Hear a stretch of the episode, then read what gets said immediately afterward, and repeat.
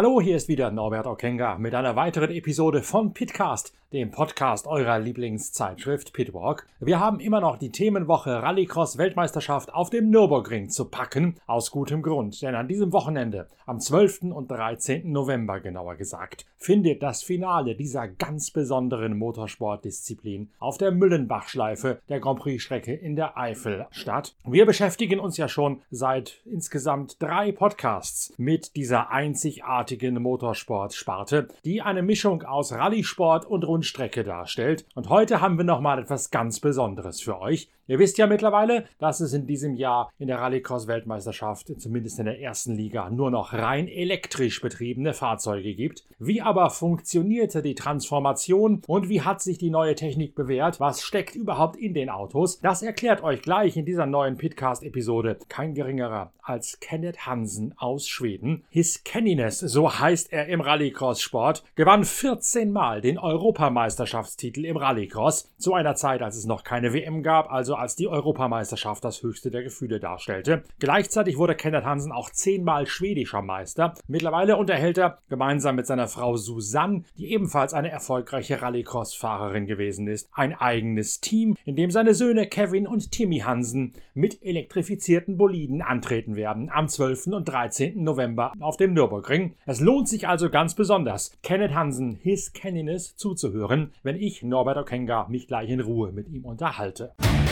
Yeah.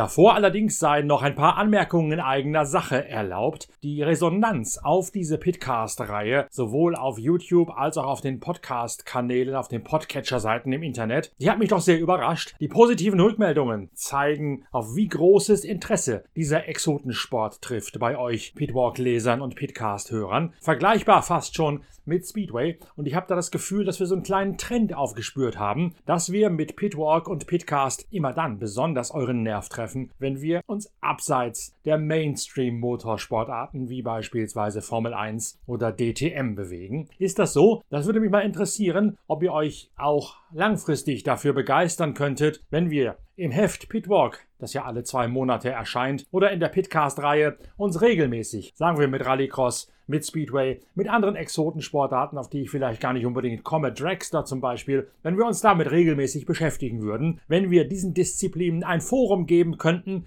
das sie in Deutschland in dieser Form so nicht finden. Wäre das für euch ein Grund, Pitwalk zu kaufen, Pitwalk zu abonnieren gar? Wäre das für euch ein Grund, den Pitcast zu abonnieren, weiter zu empfehlen und mit Kommentaren zu bedenken? Vielleicht ist ja genau das eine Nische, in die wir noch hineinstoßen können, um euch Lesern und Hörern etwas mehr zu bieten, als das bis jetzt noch der Fall gewesen ist. Beim Rallycross war es so, beim Speedway war es auch so, immer wenn wir solche Themen aufgegriffen haben, dann gab es überproportional viele Rückmeldungen und auch erstaunlich hohe Einschaltquoten, beziehungsweise Zugriffszahlen auf die Podcasts und auch auf die Videos, die ja teilweise damit produziert worden sind. Beispielsweise das Video So funktioniert Speedway im vergangenen Jahr aus Doren, das ich dort produziert hatte. Drum bitte, kommentiert entweder auf der YouTube-Seite, wenn ihr diesen Podcast auf YouTube hört, oder schickt uns eure Anmerkungen an unsere Social-Media-Kanäle, an Instagram, Facebook oder Twitter. Da haben wir überall das Handle at Pitwalk Media. Und es würde mich wirklich interessieren, ob diese Exotensportarten euch, naja, hinter dem Ofen hervorlocken, wäre vielleicht ein bisschen übertrieben gesagt, aber euch so sehr reizen, dass ihr euch freuen würdet, wenn wir auch darüber mehr bringen würden in der Zeitschrift Pitwalk und in unseren Podcasts.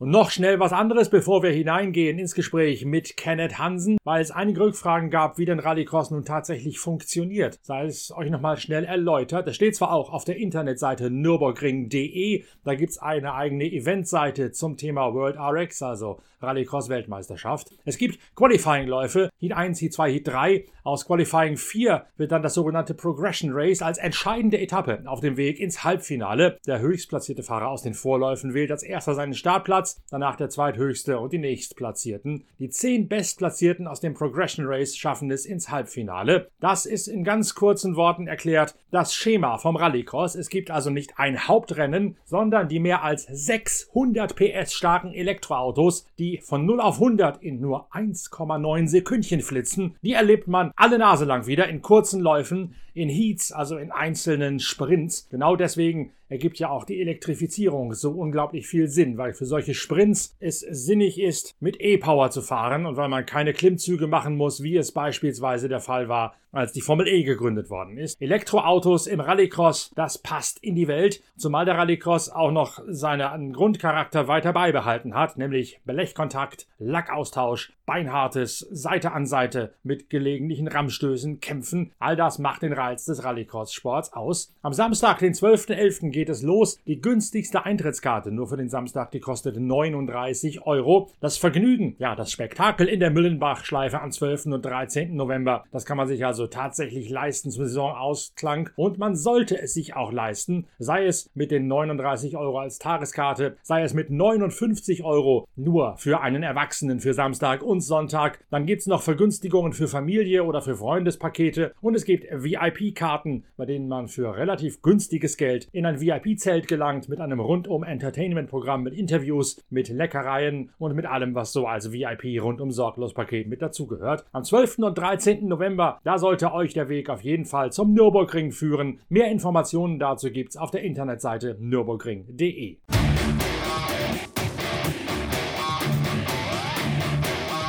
Damit jetzt aber los mit den Erklärungen, wie es dazu kam, dass die Rallycross-Weltmeisterschaft in diesem Jahr erstmals rein elektrisch ausgestattet wird. Das Ganze hätte ja bereits vor einiger Zeit passieren sollen, dann kam aber die Dieselkrise und die generelle Transformation hin zur Elektromobilität ging nicht so schnell vonstatten, wie sich das die Politik und auch die Autohersteller gedacht hätten. Der Rallycross-Sport war beispielsweise von Audi, aber auch von Peugeot dazu auserkoren worden, ein Forum für die neuen E-Autos darzustellen, Deswegen gab es mal eine Zeit vor drei, vier Jahren, als plötzlich alle Hersteller in die Szene hineingekommen sind. Dann allerdings, so erklärt es Kenneth Hansen im Gespräch mit mir, Norbert Okenga, hätte sich eine Verzögerung ergeben. Die Hersteller seien gegangen, weil die Elektrifizierung nicht flüssig genug vonstatten gegangen sei.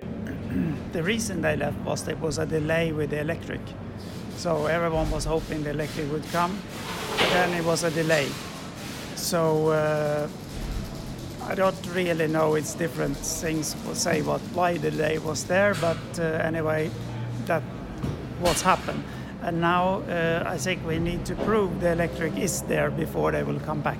Jetzt müsse die Szene sich beweisen, dass die WM mit Elektromodellen funktioniere. Man müsse das Vertrauen wiederherstellen, ehe dann die Hersteller womöglich über einen Wiedereinstieg nachdächten. Der Werksexodus muss natürlich ein Rückschlag für die ganze WM gewesen sein. We had quite good rallycross. We have good level on the teams. We had very good races. So it was not uh, for the for the audience. It was no difference. But of course, for the teams, it's difficult to run without a good support. So a lot of teams struggled. And also when the COVID came, we see this year that we have been less starters.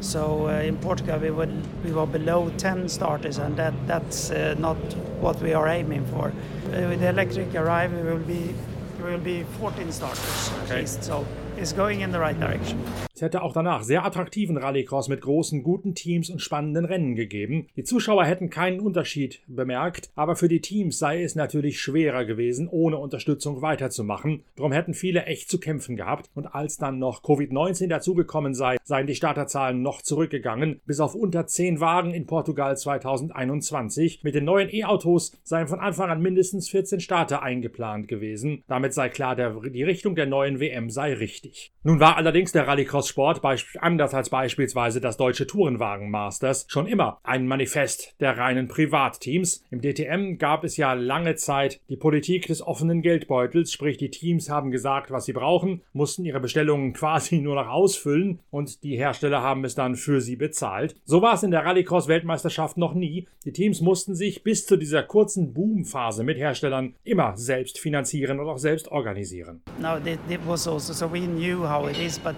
you know, with the level of cars today and so, it, it, it's uh, you need quite some good support to be able to do them properly. So we, of course, instead of uh, to be 40 people, we are perhaps 10, 12 people in the team. Also. Man hätte deswegen auch genau gewusst, wie man es machen müsse. Doch bei dem technischen Niveau der Supercars und der damit verbundenen Kosten der letzten Jahre bräuchte man eine solide Unterstützung, um ein Team richtig führen zu können. Man hätte seitens des Teams von Kenny Hansen von 40 auf nur noch 10 oder 12 Mitarbeiter reduziert und entsprechend hätte man auch gemerkt, dass die Weiterentwicklung der Supercars zuletzt gelitten hätte. Von 40 auf 10 oder 12, das ist natürlich schon ein ordentlicher Rückschritt bei der Belegschaft. Yeah, of course, because we don't have the budget to do it that way. And I think the private teams are also more used to run smaller teams. So uh, we are faster today with the same base of the car, but uh, we will be it will be very interesting next come with the electric. Aber mehr Budget sei nicht da gewesen. Die privaten Teams würden sich mit schlanken Strukturen und effizienter Arbeitsweise auskennen. Deswegen hätte man es trotzdem geschafft, am Ende mit einer anderen Basis schnellere Supercars auf die Beine zu stellen als früher. Und deswegen sei der Wandel zu Elektroautos auch so interessant gewesen. Nun verbindet man mit E-Autos natürlich meistens sehr aufwendige Technik mit enorm viel Entwicklungsaufwand auch verbunden. Ist es denn überhaupt möglich gewesen, das in rein privater Hand umzusetzen? Yes, that's possible. So it's done together with with FIA and the promoter in a, in a good way that it's possible to run it as a private team. But you don't develop it yourself then? You can actually, uh, how should I say, you can choose two ways. You can use a car that you use today and retrofit, or you can use a little more R5 based car. It don't need to be a R5, but then you use a little more technology from R5 to keep the cost down. Uh, so if you choose the simple way, I think, is to use one of the cars that are here today, or you use a R5 car and just transform it into electric and uh, also rallycross. Es hätte von Anfang an zusammen mit der FIA und dem Vermarkter eine Lösung gegeben, dass man so etwas als Privatteam hinbekommen müsse. Das sei die Grundvoraussetzung gewesen. Dabei hätte man zwischen zwei Wegen wählen können. Ein altes Supercar umzubauen, das nenne sich Retrofit, und das ist der Weg, den die meisten gegangen sind. Oder man nehme ein Auto, das von der Technik her sehr ähnlich sei wie ein R5 Rallye-Fahrzeug. Es hätte nicht unbedingt ein R5 Wagen sein müssen, aber die Technik hätte sich in gewissen Bereichen daran orientiert und dann hätte man das Auto zunächst auf Rallycross-Standard und dann auf Elektromotoren umgebaut. Das Retrofit von einem Supercar sei allerdings der etwas einfachere und kostengünstigere Weg. Gibt es verschiedene technische Ansätze zwischen Retrofit und einem R5 auf Elektrobasis? Now the, the kit, it's the same kit for everyone. So it's a battery uh, that are quite in the whole bottom of the car, and then you have an electric motor in front and one in rear. So it's 500 kilowatt. So it will be more power than today, but the cars will be slightly heavier also. With the batteries? Yeah.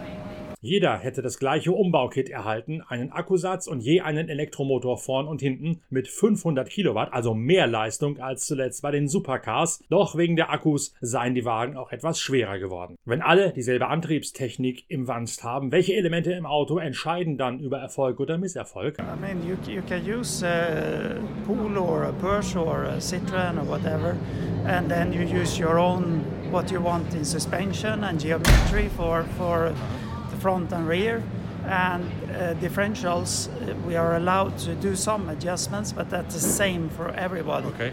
So it's just to finalize the good setup, I think. Man könne weiterhin verschiedene Karosserievarianten, etwa von Peugeot, Citroën, Hyundai und wem auch immer verwenden und damit auch verschiedene Aufhängungen bei der Geometrie, den Dämpfern, den Federbeinen. Bei den Schwerdifferentialen hingegen seien nur mehr Feinarbeiten an der Abstimmung erlaubt. Da gehe es wirklich nur noch um das finale Feintuning. Die alten Supercars der Rallycross-Weltmeisterschaft haben sich auch immer durch eine enorm aufwendige Elektronik, beispielsweise bei der Startautomatik, ausgezeichnet. Ist das in den neuen Wagen so geblieben? Our launch control is still there, so it, it will be there. I think, I think the cars in the start will be more equal, but uh, then um, to use it performance-wise correct on the track to be efficient can be different.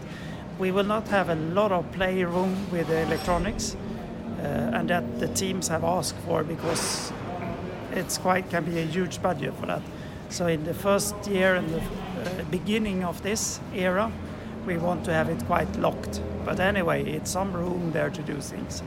Die Launch Control sei immer noch da, aber wie man die Elektronik auf der Strecke einsetze, das unterscheide sich ziemlich zur Supercar-Technik. Da gäbe es deutlich weniger Spielraum, weil das sehr viel Budget verschlinge, hätten die Teams gebeten, da die Freiheitsgrade deutlich einzuschränken, zumindest im ersten Jahr der neuen Epoche. Kenneth Hansen und sein Familienteam kommen aus Schweden, einem Land in einer Region, in der Rallycross traditionell sehr, sehr stark ist. Norwegen, Finnland, Schweden, das sind Hochburgen dieses so einzigartigen Motorsports. Ist das auch in der elektrifizierten Form so geblieben? Difficult to say. I mean, Sweden, Norway is not so much anymore, uh, but Sweden and Finland is there.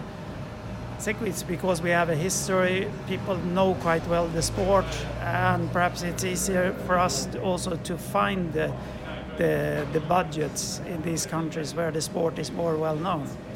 Uh, very difficult to say if it will continue that way. I think it will, would be more uh, worldwide after. In Norwegen sei das Interesse vorher schon zurückgegangen, in Schweden in Finn und Finnland sei es immer noch enorm. Wahrscheinlich, weil es dort eine so große Tradition in diesem Sport herrsche. Deswegen täten sich die Teams von dort auch leichter, aus den Heimatmärkten Unterstützung von Sponsoren zu generieren. Das neue, die neue Technik sorge allerdings dafür, dass das Interesse weltweit stark ansteigen und in die Breite streuen werde. Zumindest, wenn sich die Technik eingespielt und rumgesprochen hätte. Nordeuropa ist allerdings ja in Sachen Transformation im normalen Straßenverkehr den anderen europäischen Ländern bei der E-Mobilität mehr als nur eine Nasenlänge voraus. Spielte auch das eine Rolle bei der Akzeptanz der Rallycross WM mit Elektroautos? I think it's some like Norway have been quite in the front there. Sweden is pushing a lot and so so. But what we see, you, you know, if you come to a manufacturer today and you speak about the combustion, you can forget about any support. But if you speak electric, they are listening. Norwegen liege da ganz weit vorn, Schweden gebe alles, um auch so weit zu kommen. Und er selbst hätte als Teamchef schon vor einiger Zeit gemerkt, wenn man heutzutage bei einem Hersteller in Sachen Motorsport vorspreche, dann brauche man nicht mehr über Verbrennungsmotoren zu reden. Da könne man jede Unterstützung vom Werk gleich abschreiben. Doch wenn man über E-Autos spreche, dann hörten die Verantwortlichen einem plötzlich wieder zu. Sieht Kenneth Hansen das also als einen möglichen Weg, beispielsweise seinen ehemaligen Partner Peugeot, der ja mittlerweile in der Sportwagen-WM und in Le Mans mit einem Hypercar mit Hybridantrieb unterwegs ist, wieder zurück in die WM zu mobilisieren? That could be. That could be. We, we're always in the hope. Uh, so we, we hope to bring on a manufacturer during this route. But as I said, I think we need to show the sport first that it's now real and it will happen in electric. Das könnte sein. Die Hoffnung hätte er nie aufgegeben. Er hoffe weiterhin, einen Hersteller über diese Schiene in den Sport holen zu können. Aber jetzt sei es zunächst einmal an den Teams und am Sport selbst, sich zu beweisen und glaubwürdig zu machen, dass die Elektrifizierung auch wirklich mittelfristig funktionieren könne.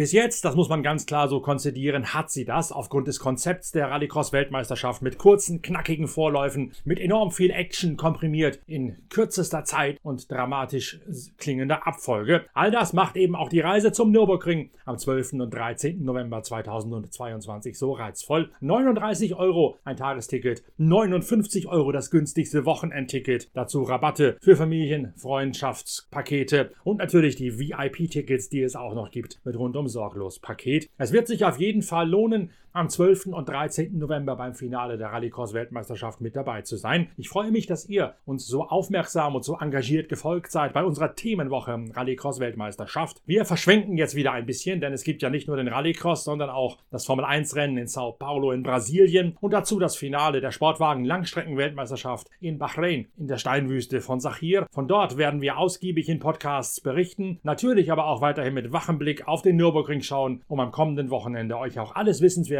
vom Finale der Rallycross-Weltmeisterschaft hier in den diversen Folgen von Pitcast zu präsentieren. Schön, dass es euch so gut gefallen hat. Jetzt sorgt dafür, dass diese Begeisterung auch in konkreten Zuschauerzahlen auf dem Nürburgring niederschlägt, damit der Rallycross-Sport weiter wächst in Deutschland und weiter an Akzeptanz gewinnt. Ich würde mich zudem, wie eingangs gesagt, sehr darüber freuen, eure Meinung zu hören in den Kommentaren auf YouTube oder mit Posts at Pitwalk Media auf den Social Media Kanälen, ob wir mehr von solchem Exotensport, Rallycross, Speedway, andere Sachen, die euch da vielleicht einfallen, sind höchst willkommen. Bringen sollen, um da, ob das euer Interesse an Pitwalk noch weiter steigern würde oder ob wir uns auf den reinen Mainstream-Motorsport konzentrieren wollen. Je mehr Anmerkungen, je mehr Anregungen, je mehr Ideen auch von euch kommen, desto besser. Ich verspreche euch, wir werden das alles lesen und wir werden intensiv mit unserem Team darüber diskutieren, wie wir es dann gegebenenfalls umgesetzt bekommen. Also jede Wortmeldung ist hoch willkommen. Danke, dass ihr euch so engagiert gezeigt habt und danke, dass ihr euch so engagiert bei den Rückmeldungen. Bis bald, danke fürs Reinhören. Euer Norbert Okenga.